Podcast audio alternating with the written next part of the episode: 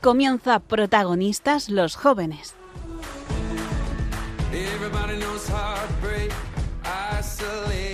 Desde Santiago de Compostela con el padre Javier García Rodríguez.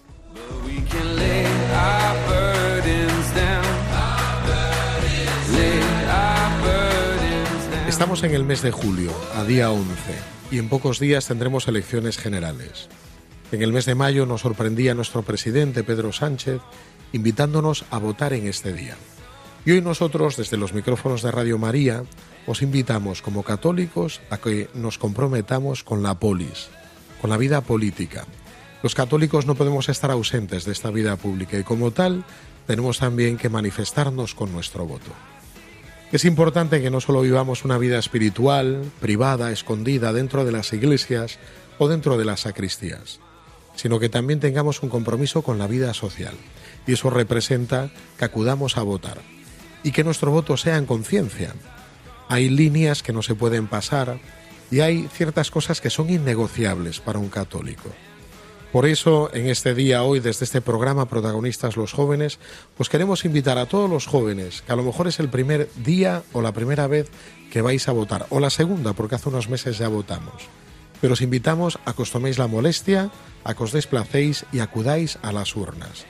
Los católicos tenemos una llamada grande a manifestarnos en la vida pública, a participar de esta vida pública, de la vida de la polis. Y hoy, desde Protagonistas los Jóvenes, queremos renovar nuestro compromiso de católicos a esa vida pública. Arrancamos.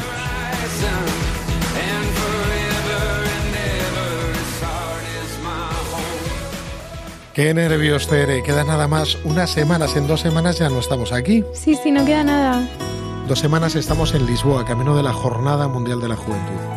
Llevamos todo el año con esta actualidad JMJ y hoy yo creo que cerramos un ciclo. Sí, hoy ya cerramos la etapa de información sobre la JMJ. Luego ya a lo largo del curso pues os contaremos qué tal ha ido el encuentro, intentaremos traer algún testimonio, pero hoy, ¿qué noticias frescas tenemos acerca de esta jornada mundial?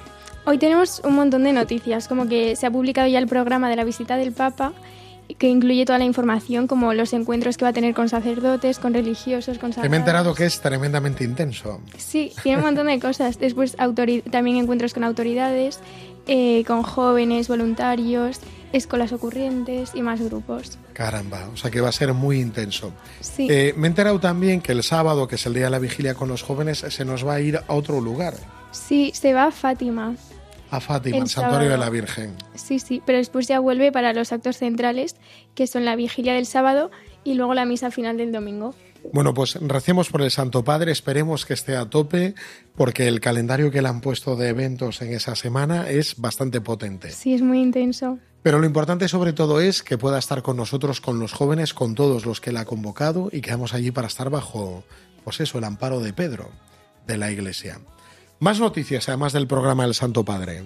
También sabemos los lugares donde van a tener lugar los, los actos de esta Jornada Mundial de la Juventud, que son el Parque Eduardo VII, que se llama Colina do Encontro. No sé si has estado en Lisboa alguna vez. No, nunca El Parque. Eduardo VII es un parque que cae. Bueno, si lo ves desde abajo sube hacia arriba, si lo ves desde arriba está en caída. Me imagino que colocarán el escenario arriba de todo y nos colocaremos todos mirando hacia, Anda. hacia allá. Pero es imponente ¿eh? el lugar, en el centro de la ciudad además está. Sí, sí, sí. Pues ahí en la Colina do Encontro es donde va a tener lugar el acto de acogida y la misa de bienvenida. Le han llamado Colina do Encontro. Muy bien llamado, sí, porque es una colina eso. Entonces, ahí misa de bienvenida por parte del Patriarca de Lisboa y también la, el acto de acogida con el Santo Padre. ¿Qué más lugares tenemos? También tenemos el Parque Tejo, que se llamará Campo da Grasa. Vale, sí, porque en portugués suena así, el Parque Tejo y Campo da Campo da Gracia. que significa Campo de la Gracia, de la Gracia. Que bueno, que se encuentra además en la desembocadura del río Tajo, allí en, en Lisboa, una zona preciosa. ¿Qué será allí? ¿Qué tendrá lugar? Allí tendremos los actos centrales del sábado, estaremos todo el día, luego dormiremos allí y ya nos, desperta- nos despertaremos para el domingo celebrar la misa final. Es como un macro festival, porque allí vamos a estar el millón de jóvenes, Sí, pasaremos la noche, o sea, estaremos allí como unas 24 horas, por lo menos, sí, sí, hasta la celebración final. Impresionante. sí, va a ser tremendo. ¿Has estado alguna vez con tanta gente al mismo tiempo? No, Nunca, no, no, lo máximo en la PEG, pero no era tanta gente. Éramos 12.000, sí. Sí, era mucha menos gente. Impresionante. Sí, sí. Bueno, entonces tenemos ya programa cerrado que Tere nos ha ido comentando. Tenemos también las ubicaciones de esa Jornada Mundial de la Juventud. Más noticias frescas. Sí, eh, pues también nos cuentan que desde mayo eh, se ha celebrado una cadena de oración y con una imagen de la visitación que se va moviendo de casa en casa en las distintas comunidades para rezar y para preparar este encuentro. Y así con esto pues eh, se implica a las familias de las distintas comunidades para que recen. Que bueno, me parece una iniciativa preciosa. Es importante, sobre todo, yo creo que además de la actividad propiamente pastoral, sí que esté sustentada, sostenida por el tema de la oración. Sí, ¿La imagen la has podido ver? no, no la he visto. Yo sí que la he visto. Se ha visto fotos y es preciosa porque es el encuentro de María con su prima Isabel. Y esto de ese ponerse en camino ir al encuentro del otro, me parece algo excepcional que hayan tenido esta iniciativa. Cadena de oración, nos unimos a esa cadena de oración a estas dos semanas del encuentro. Más noticias. Eh, sí, también vamos sabiendo más sobre el, el Rise Up. Rise Up. Es cierto que en programas atrás hablábamos de que las catequesis de los obispos daría lugar pues unos encuentros de otro tipo, mucho más activos, interactivos con los jóvenes. Sí, sí, y también eh, partiendo del, del Rise Up, pues tenemos eh, muchos materiales online para poder ir preparando esta, esta JMJ y mm, bueno, los temas de estos encuentros preparatorios eh, pues han sido varios. Por ejemplo, el primero de ellos ha sido sobre la ecología integral, el segundo sobre la amistad social, el tercero sobre el gran, el gran encuentro del amor de Dios y todavía tenemos dos más que también están disponibles. Qué bueno, para que los jóvenes se puedan preparar para la Sí. participación. Y luego además está muy unido a todo lo que el Papa ha ido, ha ido enseñando últimamente a través de sus cartas, encíclicas, exhortaciones, el tema de la ecología, la amistad social, la fratelli tutti, también el tema del gran encuentro, ese que decías con Dios, que es el capítulo central de la Christus Vivit, que el año pasado Ricardo Sanjurjo nos comentó. Pues ahí seguimos con esa preparación ya no remota, sino muy inmediata. Sí. ¿Tenemos alguna noticia más? Sí, bueno, que estos o sea, estas catequesis Rise Up tendrán lugar en las mañanas del 2, 3 y 4 de agosto, ya en la, en la propia semana de la JMJ, en distintas iglesias y otros espacios, y además estarán en distintos idiomas. Muy bien, o sea que los españoles tendremos en español estos encuentros por las mañanas, 2, 3 y 4 de agosto. Bueno, esto es todo. Esto es todo lo que Esto es todo. Bueno, queridos amigos, no sé vosotros, nosotros estamos muy nerviosos con la preparación y la participación en la Jornada Mundial. Os pedimos oraciones y luego vendremos a estos micrófonos, ¿no? A compartir Sí, os vivido. contaremos qué tal. Muy bien, pues seguimos ahí. Actualidad JMJ.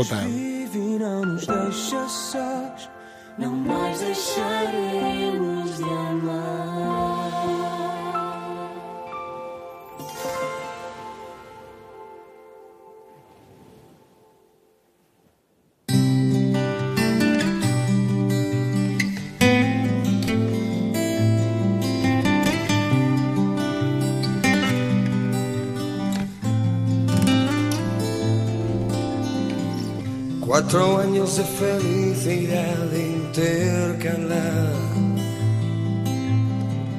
Cuatro años de desconfiadas miradas. Una historia de amor. Javi, esta canción de Ricardo de hoy suena un poco a roncopop. ¿No crees? El ronco pop, ese término tan... te lo acabas de inventar, vamos. Sí, es que la estábamos escuchando y le decía yo a Tere, ¿conoces esta canción? Y me dice, no tengo ni idea de quién es. Yo le decía, bueno, es uno de los Antonios de... No es Antonio Ronco Popero. Sí, porque son ronco pop, con esa voz ronca y el, y el pop. ¿Conocías esta canción? No, la verdad es que no. Bueno, Ricardo, preséntanoslo. ¿A qué viene esta? Es Antonio Flores. Antonio Flores, padre de Alba Flores, hijo de Lola Flores, hermano de Lolita Flores, De Rosario Flores. e hijo del Pescadilla. también. y, y nada, lo, eh, venía, viene a cuento. Viene a cuento de un melón que medio abrimos la- el mes pasado. ¿Os acordáis, no? Hablamos de la memoria Sí. y demás. Eh, y que me dije, o sea, tal y como terminó el programa, dije, esto ya me lo guardo para mm, reabrirlo el mes que viene. Y es que el otro día estábamos hablando de, ¿no? de, de una sociedad desmemoriada, ¿no? De, de la importancia de valorar la memoria. Y sí que salió un momento, ¿no? Que decías que la gente, bueno, que, que hemos perdido la memoria. Y yo te decía, Javi, no sé si te acuerdas, que bueno, que la hemos perdido para ciertas cosas. Eso es, que éramos hasta Adanes, que empezamos Sí. de cero.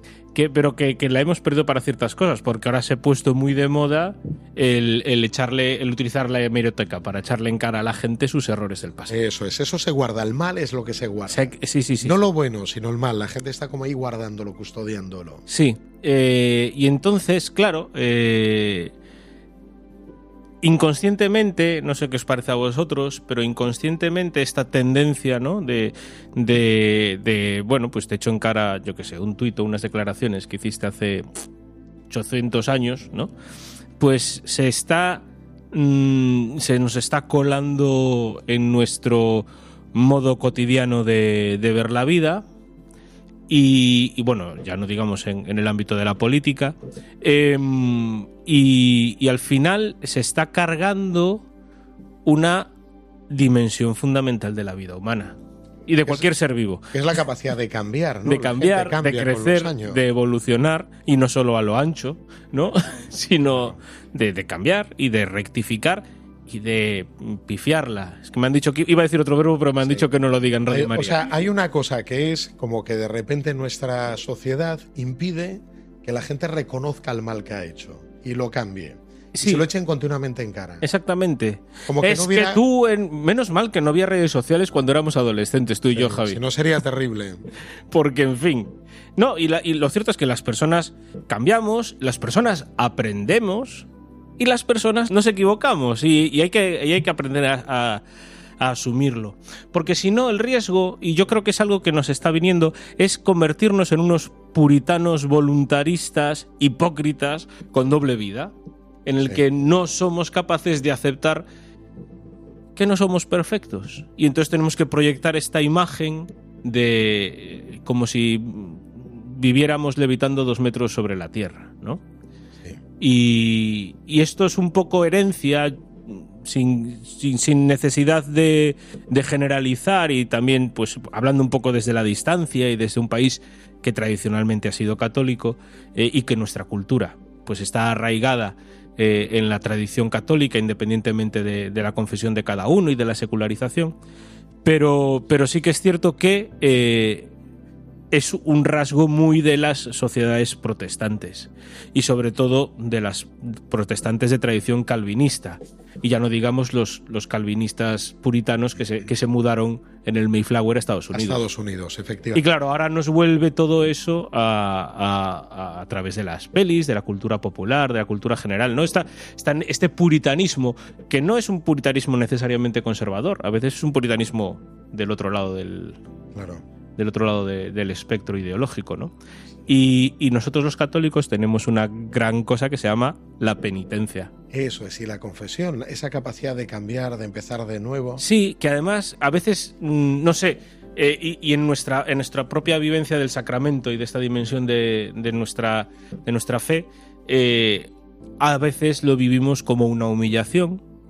¿Cómo voy a decirle al cura las cosas malas que he hecho? Pero en el fondo la penitencia es darse cuenta de que nuestros errores, nuestras pifias, no nos definen, sino que nos define la capacidad de poder seguir adelante a pesar de ellas. Ricardo, una sociedad que no da nuevas oportunidades, ¿no crees que es una sociedad suicida? Totalmente, o sea, es que al final es ir descartando gente que puede ser muy válida simplemente porque en un momento, en un día, en un, en un calentón, a veces incluso, es capaz de, o sea, no, no ha sido, no ha sido, bueno, no ha estado a la altura de lo que se espera de ella. Nosotros creemos en un sistema penal, por ejemplo en España, ¿no? Nuestro sistema penal no es punitivo, es reintegracionista. Bueno, o rehabilitacionista, como se, o sea, busca, sí. busca reintegrar Rehabilitar a la persona. rehabilitar a la persona, reintegrarla en la sociedad. Es cierto que luego, bueno, pues dices tú, pues todas estas polémicas que ha habido en la campaña anterior, en la toma de posesión de los ayuntamientos, ya nos vamos a meter, ¿no? Sí. De determinados candidatos y demás. Que a lo mejor para determinados puestos, bueno, pues todavía hace falta un, un proceso más largo, ¿no? Eh, pero mm, o sea, el- la, la posibilidad, la segunda oportunidad es algo que. Y la segunda, y la quincuagésima, y la 70 veces sieteava Por oportunidad. eso yo creo que eso es lo, lo tremendo, el mensaje cristiano, el hecho de, y muy liberador para una persona, decirle que Dios siempre nos da nuevas oportunidades, que podemos recomenzar, empezar a cambiar, el mensaje de la conversión, para esta sociedad que se ha vuelto tremendamente intransigente con aquellos que han cometido un error. A nivel Totalmente. Sí, sí, sí, totalmente. O sea, y, al y en, y en eso también es parte de la memoria. O sea, la memoria es. Yo muchas veces me he equivocado y sin embargo he sido capaz de seguir adelante. Y eso me invita a perdonar a los demás. Al final lo decimos en el Padre Nuestro también. Perdona nuestras deudas o perdona nuestras ofensas, ¿no? En la versión litúrgica. eh, como nosotros también perdonamos a los que nos ofenden. Luego se ve, hay una cosa que me parece tremenda en las redes sociales, a veces en estos pequeños vídeos, en los reels y tal, que aparecen eh, como mismo entre los- las parejas de novios a día de hoy, cuando salen a la calle y a preguntarles y tal, que no se perdonan. Hmm. Ni el otro que tú me hiciste mal o las infidelidades tal. Porque sale un chaval diciéndole, a ver, por, por un millón de, do- de- de euros tú dejarías a tu novio. Y tal, la mayor parte de la gente dice que sí. Dice que sí y luego a continuación saca, sí, porque tú una vez me pusiste los ¿Qué cuernos. clase de reels Sí, porque ves fue tú cuando mi internet, cumpleaños tal. Sí, sí, los veo todos. Porque yo, ve- yo veo reels de recetas de cocina. No, no, no, no, no. Hay es lo que me sale. Hay que estar al día, saber cómo piensan los chavales. No, pero digo Eso que- salen entrevistando a adolescentes. digo que es lo que me 16, sale a mí en 17 mis años. No sé si Tere también los ve, pero me resulta tremendo porque la gente no perdona. Tere, ¿tú viste? ¿Sigues estos reels? también? Bueno, no los veo mucho, pero sí que alguno he visto y sí es ¿Ves? tremendo. No, no, yo- alguno he visto, Es pero a mí lo que me salen son reels de recetas de cocina. Porque Pero- es en los que me paro. Pero fíjate, el esto, algoritmo. esto que dices, en el fondo también lo que nos habla es de que, de que también entre los jóvenes se da esta Sí, sí, sí, sí, sí. Porque está muy metido. Está muy metido en la, en, en- en el- en la forma en la que nos socializamos ya incluso. Y es cierto que el rencor es una, es una emoción muy humana, pero las emociones también están para dominarlas, no para dejarnos llevar por ellas. Y el rencor al final, al, al- al que hace daño es al que es rencoroso, no, no a la- al objeto del rencor. Me hace a mí que me estoy ahí recomiendo la, la herida todo el día. Sí. ¿no? Y, Por eso nuestro mensaje del perdón yo creo que es muy... muy Es sanador. fundamental, es fundamental. Es fundamental porque en el fondo es reconocer nuestra pequeñez, nuestro límite y que el otro es igual de limitado que yo y no somos perfectos y bueno, pues entre todos construimos, ¿no? Eh, yo hay una cosa que me revienta, pero me revienta, que es eh, y esto pasa en muchas eh, en muchos ámbitos y tal, que son las capturas de pantalla de conversaciones ajenas. Ah, cuando te lo reenvían. O audios, audios de WhatsApp. Oye, Chorbo, que no, que no me interesa. Venga, va, siguiente, Sí. cambia. Ya, esto ya pasó hace cuatro años. Venga, supéralo, macho. ¿Viste todo el follón que se montó por aquel cura argentino que grabó un audio de WhatsApp hablando de un nuevo arzobispo, tal, no sé qué, de cuando eran compañeros? O sea que enseguida se montó un revuelo tremendo. Sí, bueno, en fin, no vamos a entrar en temas. No, no entremos en temas. Y bueno, pues yo por mí ya tengo terminada. La, la cabra ya ha paseado, suficiente. Bueno, pero esta cabra, Pero Ricardo. no sé si tienes alguna pregunta más, Tere. Sí, la gran pregunta de qué podemos hacer, si nos puedes proponer algo. Perdonar. Y dejar de reenviar capturas de pantalla. o sea, ¿qué podemos hacer?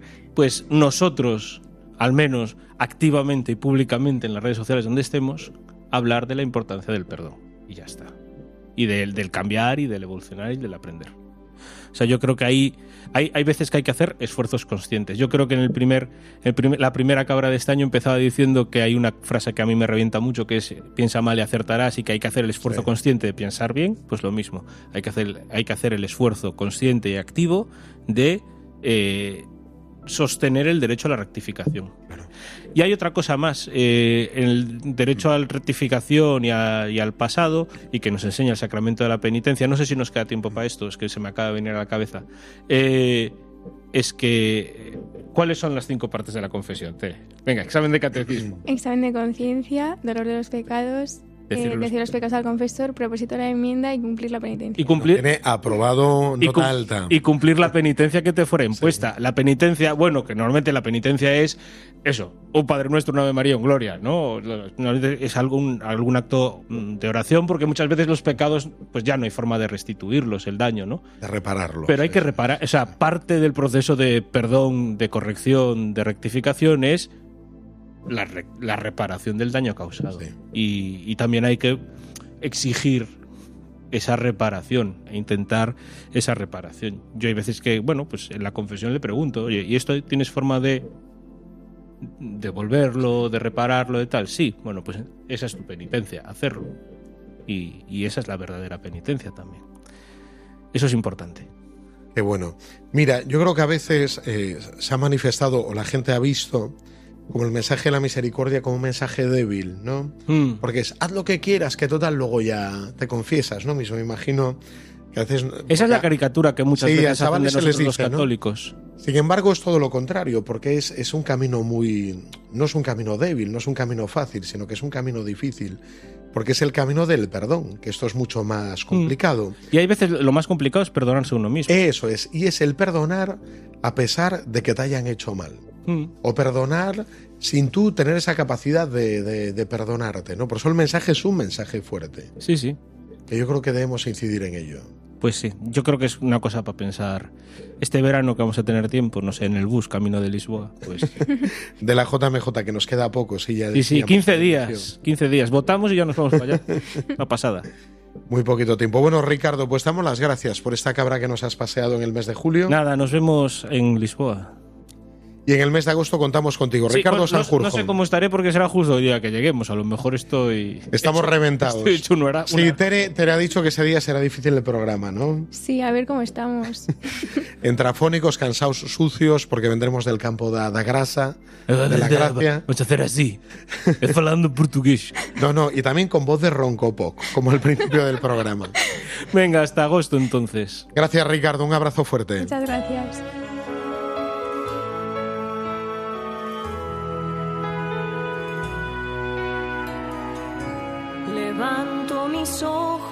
A los montes, ¿quién me ayudará?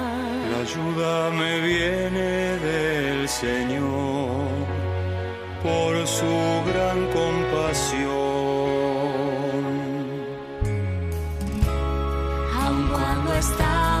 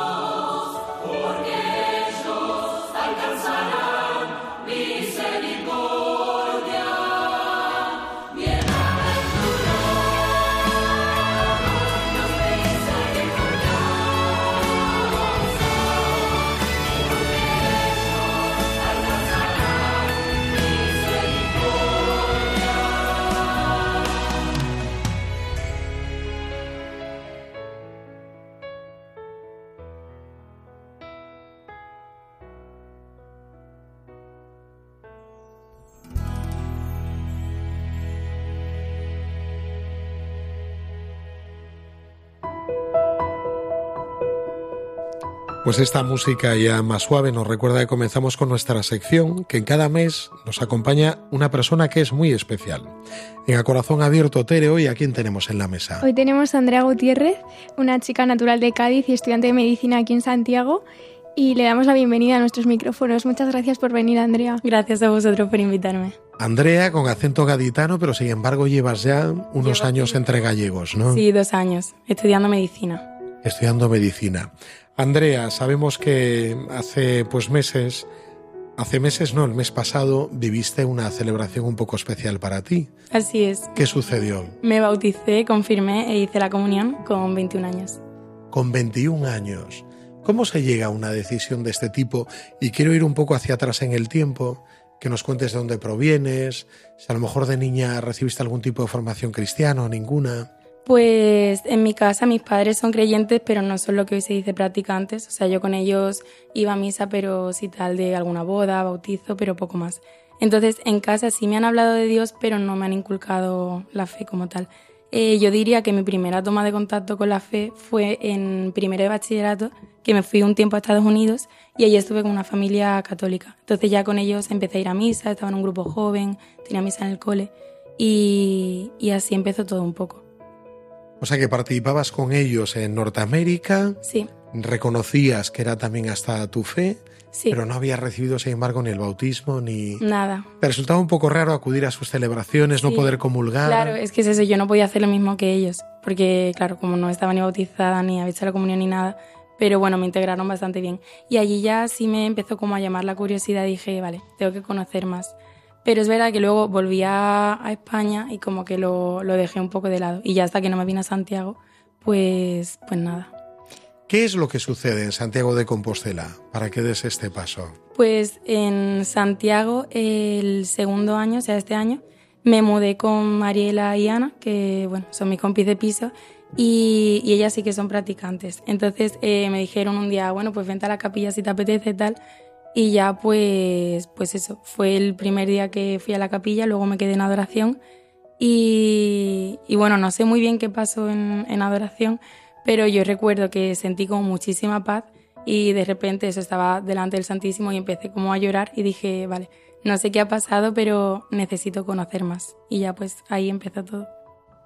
Eres sí que conoce, yo también, Mariela y Ana, que son dos chicas que vienen asiduamente a, a la capilla universitaria los miércoles. ¿Qué es lo que tenemos los miércoles aquí en Santiago de Compostela? Que a lo mejor nuestros oyentes o los que escuchan por primera vez no lo saben. Los miércoles en la Capilla Universitaria de Santiago de Compostela eh, celebramos eh, pues misa y luego tenemos adoración y la verdad que es un encuentro muy, muy bonito con el Señor en medio de la semana. A mí me gusta mucho y, mm, y sí, es muy... Para mí es muy importante. Sí, luego también llama la atención, nuestra capilla universitaria al final pues es un lugar de encuentro para universitarios que vienen de fuera o de la ciudad, que tienen fe, que creen en Dios. O sea que esa noche sí que tuviste un momento muy especial de llorar delante de Jesús Sí, Eucaristía. o sea, yo salí de adoración diciendo no sé qué ha pasado, pero, pero sí, o sea, fue una sensación súper extraña, pero súper bonita. Y ya eso fue lo que me impulsó a seguir, pues, eso, seguir yendo a misa, eh, decidí que iba a bautizarme, tal. O sea, ya empecé con mi formación. ahí. Comenzaste ahí un camino. Sí, Yo sé también que dentro de ese camino participaste en un retiro de fin de semana, Mm. el, el retiro de Feta. FETA. FETA fue, fue una experiencia brutal. O sea, yo diría que FETA me cambió la vida. Y, y de hecho en FETA hubo un- otro momento del retiro que también marcó muchísimo mi camino porque eh, como que en un momento, que claro, tampoco puedo decir mucho, pero en un momento del retiro también tuve un ratito con el Señor y recuerdo igual que estaba eh, delante del Santísimo y sentí como, como ese amor de Dios, decir, me está abrazando eh, y me está diciendo, no te pierdas, sígueme, que yo, yo me ocupo de todo y a mí solo me salía dar las gracias y decir, vale, no sé qué quieres de mí, pero bueno, lo que sea tu voluntad. Y eso también fue muy importante. O sea, Feta marcó muchísimo. Wow, qué impresionante. Y después de, después de FETA, ¿cómo continuaste pues con tu formación? Con, llevaste, ¿Supiste llevar a Dios a tu vida, a tu día a día? Pues para mí, eh, bueno, como he dicho, Mariela y Ana, mis compis de piso, eh, fueron muy importantes porque ellas eh, pues me iban guiando y tal. Eh, y luego además estuve yendo a un cole de la obra, o sea, del Opus, y allí recibí formación católica con mis numerarias, Belén y Bea, que son un sol. Y eso iba todas las semanas a una charla sobre el catecismo y luego además también estuve con el Yucat, el catecismo joven. Y con eso me, me preparé. Que bueno, recuerdo en alguna Eucaristía de algún miércoles en la capilla universitaria, cuando te estabas preparando, que te acercabas en el momento de la comunión con los brazos en cruz para, para recibir la, La bendición. ¿Qué diferencia hay entre poder acercarte ahora ya directamente a comulgar o en esos momentos que te acercabas simplemente a recibir la bendición del sacerdote? Pues a ver, es, es una situación, o sea, es diferente, pero claro, al final estoy recibiendo el cuerpo de Cristo y, o sea, es verdad que la, la bendición para mí significaba mucho, pero es distinta la sensación de, de comulgar, o sea, no sé explicar la, la sensación, bueno, vosotros sabéis cómo es, pero, pero bueno, sientes como, como más paz, más llena, y no sé. Qué bueno, impresionante. Sí, porque claro, nosotros desde niños, ¿no, Tere? Yo imagino que tú también estamos ya como muy acostumbrados a recibir la Eucaristía. Y era precioso ver cómo ella se acercaba, que aún no podía recibir la que estaba preparando y venía a recibir la, la bendición. Y ahora ya recibir la Eucaristía sí debe ser otra cosa grandiosa. Mm. ¿Cómo fue el día que recibiste los sacramentos de la iniciación? ¿Bautismo, confirmación, comunión? ¿Qué recuerdas de ese día? Yo estaba súper nerviosa, pero porque al final para mí todo esto era nuevo, porque claro, llevaba 21 años sin, sin pues eso, sin comulgar, por ejemplo, y claro, bautizarme, eh, recibir la primera comunión, confirmarme, o sea, fue un día súper importante y lo recuerdo con muchísima felicidad, estuve súper bien acompañada de, de muchísima gente. De tus amigos, sí, sí, sí, Sí. muchos. Mm, Y también de gente de la capilla que me hizo muchísima ilusión. Y, y pues eso, o sea, lo recuerdo con, con alegría porque eh, es una de las, mm, no sé si puntos buenos, por llamarlo de alguna forma, que veo de, de haber hecho todo esto con mi edad, que es que voy a poder recordar, por ejemplo, mi bautizo, mi comunión, y eso me hace muchísima ilusión. Sí, fue el señor arzobispo, Sí. que además acaba de tomar posesión hacía poco, don Francisco, Sí, y fue a darte los, los sacramentos de la iniciación. sí. Ese día tan bello, impresionante. Preguntarte también, ¿cómo lo vives ahora? Una vez ya que ha pasado, que ha pasado ya un mes. Pues no sé, con, con mucha emoción, o sea, sigo adaptándome al cambio porque al final eh, es nuevo, pero pues bueno, eh, sigo yendo a misa, eh, ya puedo comulgar, ya no tengo que ir a recibir la bendición y, y nada, pues intentando poner un poco a Dios en el, en el centro de mi vida y, y haciendo las cosas como Él querría que fueran para mí y no sé, un poco eso. Qué bueno, bendito sea Dios. Recuerdo también otra cosa que antes me, me olvidaba de comentar, que era que además de venir a recibir la comunión, algún día de verte en misa con un librillo, siguiendo la, la celebración, Claro, porque no estabas familiarizada Claro. con, con el rito de la Eucaristía, las contestaciones y tal. Eso fue porque Ana, mi compañera de piso, tiene un, un librito de la misa eh, que te explica el antes, el durante y el después. Entonces, claro, yo al principio me daba muchísima vergüenza ir a misa porque digo, es que no, no sé ni lo que hay que responder, o sea, no entendía nada. Y entonces ella me dio el librito este y me dijo, vale, te lo llevas a misa, vas leyendo y pues así poco a poco ya me lo estudié y, y pues ya, bueno, con total soltura. ¿Y cómo recibió tu familia pues este paso que diste de crecer en la fe, de bautizarte, comulgar? ¿Cómo, cómo te Pues- cómo lo recibieron? Eh, o sea, mi familia, eso como he dicho, es creyente, pero no, no es practicante. Y ellos se alegraron mucho, pero más por mí, porque sabían que era una decisión que me hacía ilusión. Y ellos cuando yo era pequeña, o sea, me dieron la opción de hacer la comunión y tal. Pero claro, como yo tampoco entendía lo que era, pues yo dije, nada, plan, no quiero tal. Y su objetivo un poco era que yo ya siendo mayor y consciente decidiese por mí misma el, vale, quiero hacer todo. O sea, que no me lo impusiesen ellos. Entonces, pues ellos feliz porque han cumplido ese objetivo. O sea, lo ha hecho ella porque ella quería. Que bueno, te pudieron acompañar este día porque fue a muchos kilómetros de distancia. No pudieron venir Claro. porque, claro, o sea, Y en medio de la semana, además. claro, trabajaban al día siguiente, son de Cádiz, entonces era un poco difícil, pero bueno, les envié fotos, vídeos, todo. Sí, fotos que hemos visto un montón y vídeos también. Ese momento precioso, fíjate, fue un momento muy bonito compartir la foto de, de tu primera comunión y una persona me escribió y me dijo, ay, eh, vamos a bautizar también otro en mi parroquia, mándame la foto de la capa, porque ibas con ese vestido blanco Sí. tan bonito además ese día, Sí, que llevas en el pelo ese velo y, y ese vestido blanco, sí. esa vestidura de, de cristiana. Mm. Y hablando de, de eso, del tema de las fotos y los vídeos, eh, subí un vídeo a TikTok, o sea, hice como un montaje de diferentes vídeos que habían grabado mis amigas eh, y lo subí a, a TikTok. Y mm, el vídeo se viralizó, o sea, lo ha visto muchísima gente, o sea, no sé si tiene como 2.000 visualizaciones, o sea, sí, o 20.000, no me acuerdo. 20.000 quizás. Sí, pues, sí, 20.000 creo que era. Y me ha hecho muchísima ilusión porque a raíz de eso me ha hablado muchísima gente que estaba en mi situación eh, preguntándome eso, que cómo me preparé, que cómo lo hice tal. Y eso me ha, me ha hecho muchísima ilusión. O sea, porque a mí eh, cuando empecé a prepararme, claro, al principio me daba un poco de vergüenza decir, tengo 20 años y no estoy ni siquiera bautizada. Eh, y en ese momento vi un vídeo de una chica que con mi edad hizo lo mismo y a mí me ayudó muchísimo. Entonces, claro, que mi vídeo también haya llegado a la gente es como... Puede de ayudar a otros. Y me hizo muy feliz. Qué bueno, impresionante. Sí. Una última cosa, a lo mejor en esta entrevista pues tan bella, eh, ¿qué le dirías a lo mejor a algún joven que esté en tu situación, que, se esté planteando o esté descubriendo, como tú pudiste descubrir pues a través de tus amigas, compañeras de piso, a través de aquella adoración en la capilla universitaria? ¿Qué decirle a alguien que a lo mejor comienza a vivir todo esto y se está plantando, "Mm, me voy a bautizar, ¿no? ¿Qué le aconsejarías? Pues que no tengan miedo y que se lancen. O sea, a mí eso me, me daba mucha cosa como el que si pudiese decir de, de hacerlo todo pues con mi edad, porque al final no es común.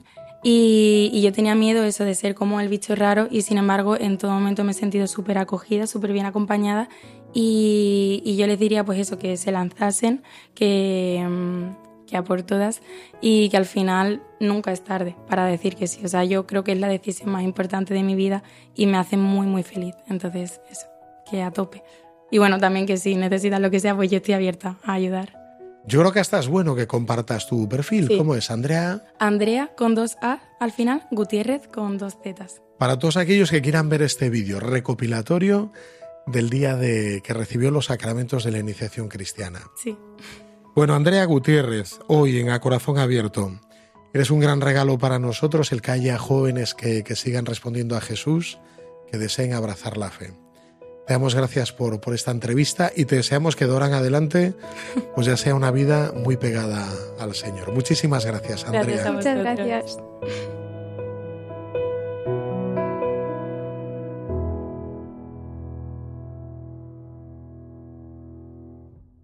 One, two,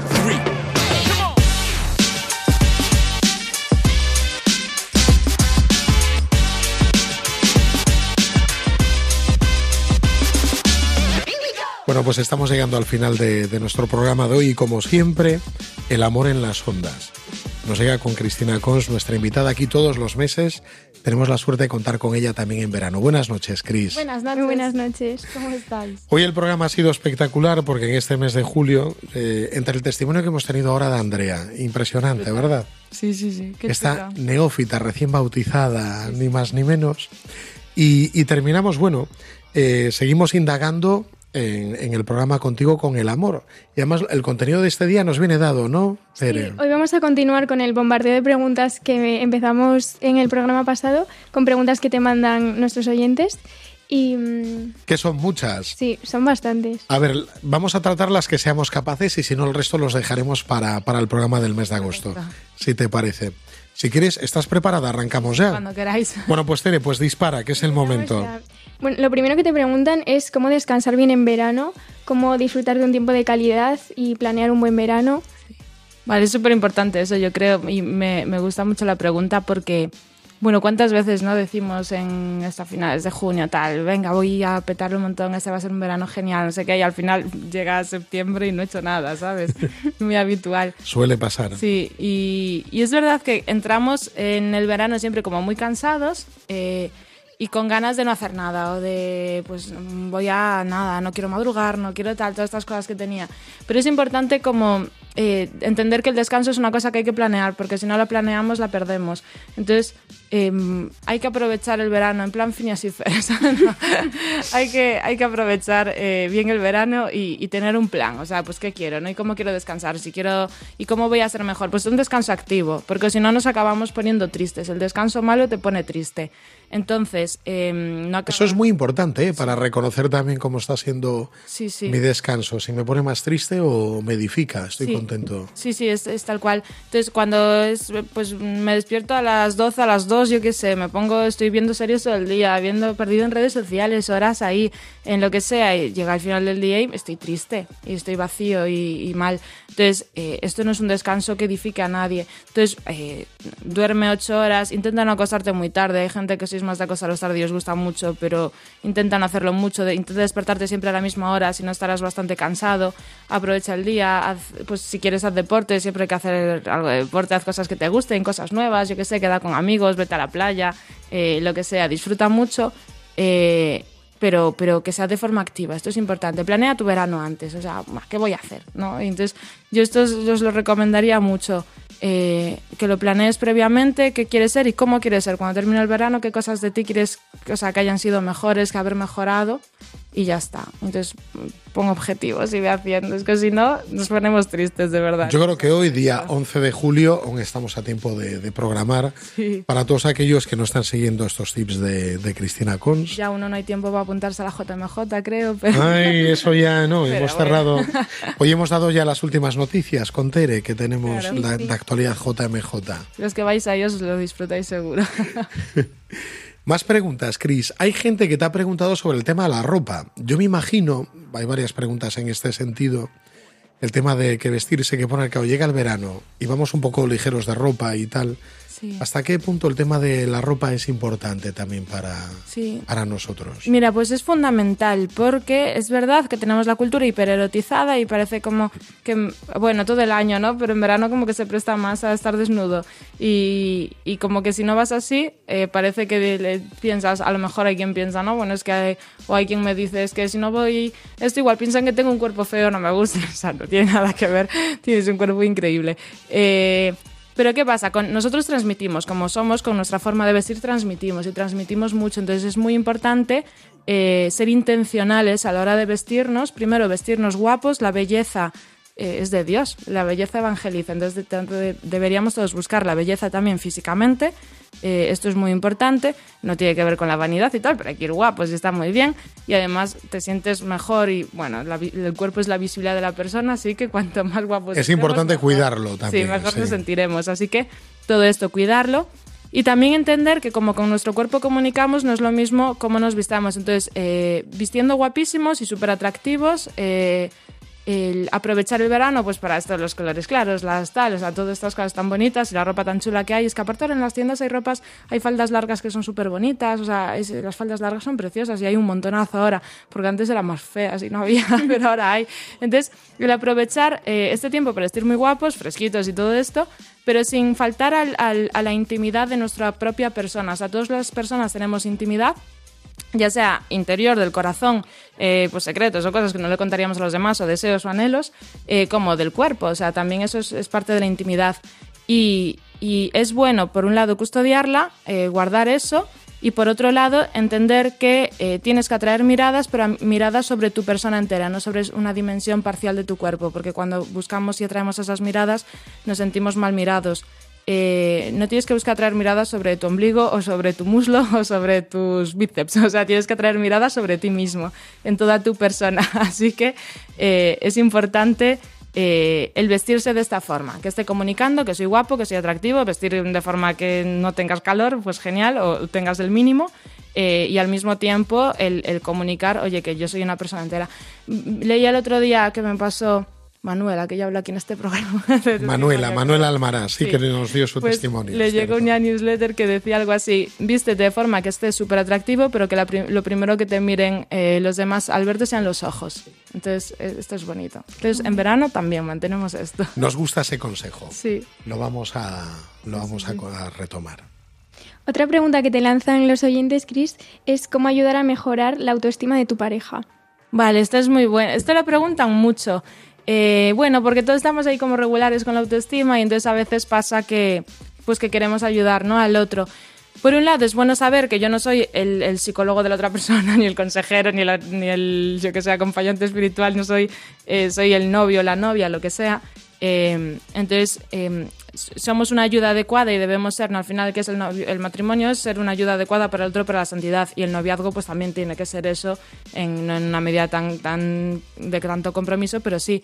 Entonces, es bueno que nos ayudemos a querernos más, eh, sabiendo que no es nuestra responsabilidad y que la otra persona tiene que hacer su tarea consigo mismo, pero bueno, es bueno intentar ayudarlo. Entonces, eh, validar mucho, afirmar, o sea, decirle al otro las cosas buenas y aparte decírselas mirándole a los ojos. Y bien, o sea, que me paro y te miro a los ojos y te digo, oye, es que eres preciosa.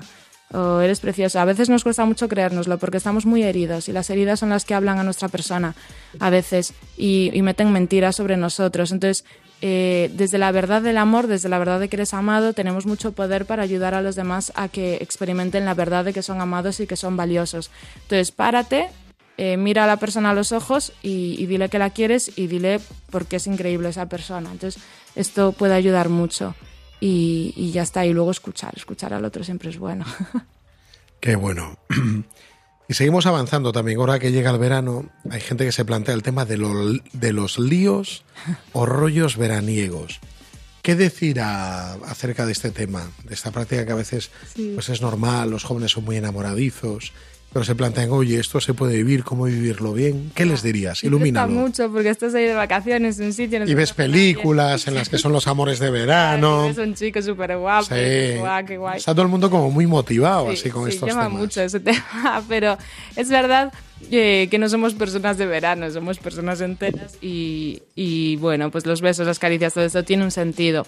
Que empiece el verano, que me vaya a lo mejor al pueblo o de vacaciones a algún sitio, eh, no significa que, que lo de lo que pasa en Las Vegas se quede en Las Vegas, no va así, o sea, lo que pasa pasa en tu corazón y, y va a estar en tu corazón para siempre, ¿no? Entonces, el, entender esto, que tú eres una persona entera y, y todos los días del año, no solo en verano. Entonces, si algo eh, no te hace bien o no te, pues, pues un lío, por ejemplo, eh, el uso es uso y el uso es uso, da igual que sea invierno, que sea primavera o verano. Eh, entonces, si te interesa un chico que conoces, pues una chica que conoces, pues genial, habla mucho con ella, sed amigos, tal, y ves si ahí puede surgir algo o no. Si os interesa o no, pues todos los consejos ya que hemos dado, que damos siempre en los programas. Pero eh, eh, evita siempre el ser usado, porque el ser usado, el uso es lo contrario al amor, y, y del uso solo sale uso, nunca sale amor, nunca te vas a sentir amado, nunca te vas a sentir lleno por dejarte utilizar. Si un día nos decías en el programa, ¿no? Del uso sale abuso, desuso, Sí. pero nunca nada, nada Claro. constructivo. Claro, salen cosas muy malas y, y heridas y todo esto. Entonces, eh, a veces nos vemos muy tentados con estas cosas. Es como, ves, también verano, mosquitos, granos, yo qué sé. Pues no, te, te pique y dices, Buah, me rasco y me cunde un montón a rascarme, pero luego estoy fatal, ¿no? Eh, pues, pues a veces pasa con esto, ¿no? Me cunde un montón y lo voy a probar y lo hago y luego me siento fatal. Pues bueno, vamos a... no, tendríamos que hacer nada que nos hiciera sentir después eh, mal, culpables, tristes, solo, o sea, todo esto. Eh, y sobre todo, nada que te haga sentir usado. No lo hagas ni contigo mismo, ni dejes que los demás lo hagan. Tienes un valor infinito y esto es lo que tienes que descubrir en verano. Si quieres un amor de verano, enamórate de ti mismo este verano, que te va a venir genial.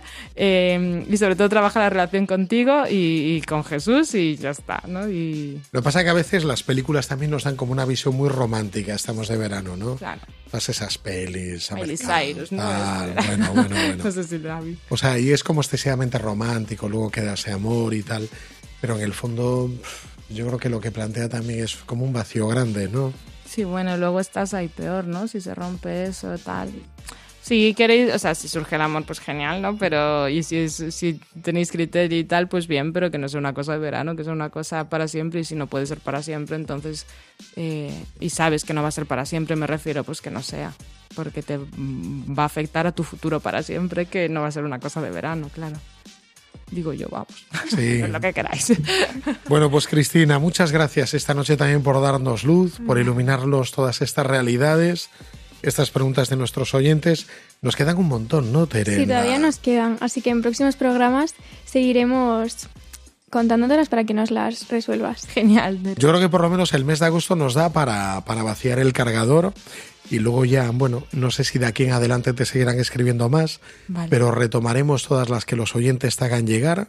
¿A qué, ¿A qué cuenta te las pueden hacer llegar? Pues mira, mi Instagram es cris.cons, C-O-N-S, que es un apellido gallego muy bonito. ¿no? Vale. O luego también los que no siguen redes Sí, ¿no? sociales, a nuestro mail, Radio María, el de eh, protagonistas los jóvenes 1, arroba Gmail.com. radiomaria.es. Ese es el de Radio María. No nos escribimos a nosotros mismos, así que solo se lo sabe Javi. bueno, porque los jóvenes ya como Tere, que es una jovenzuela, Yo la verdad que el correo electrónico lo el correo electrónico ya no lo usan, lo usan ya de forma así seria. Trabajos. Sí, o cuando la universidad les hace llegar algo, pero nada más. Cristina Cons, muchas gracias. Eh, nos vemos aquí en el mes de agosto. Buenas noches. Gracias. Buenas noches. Chao.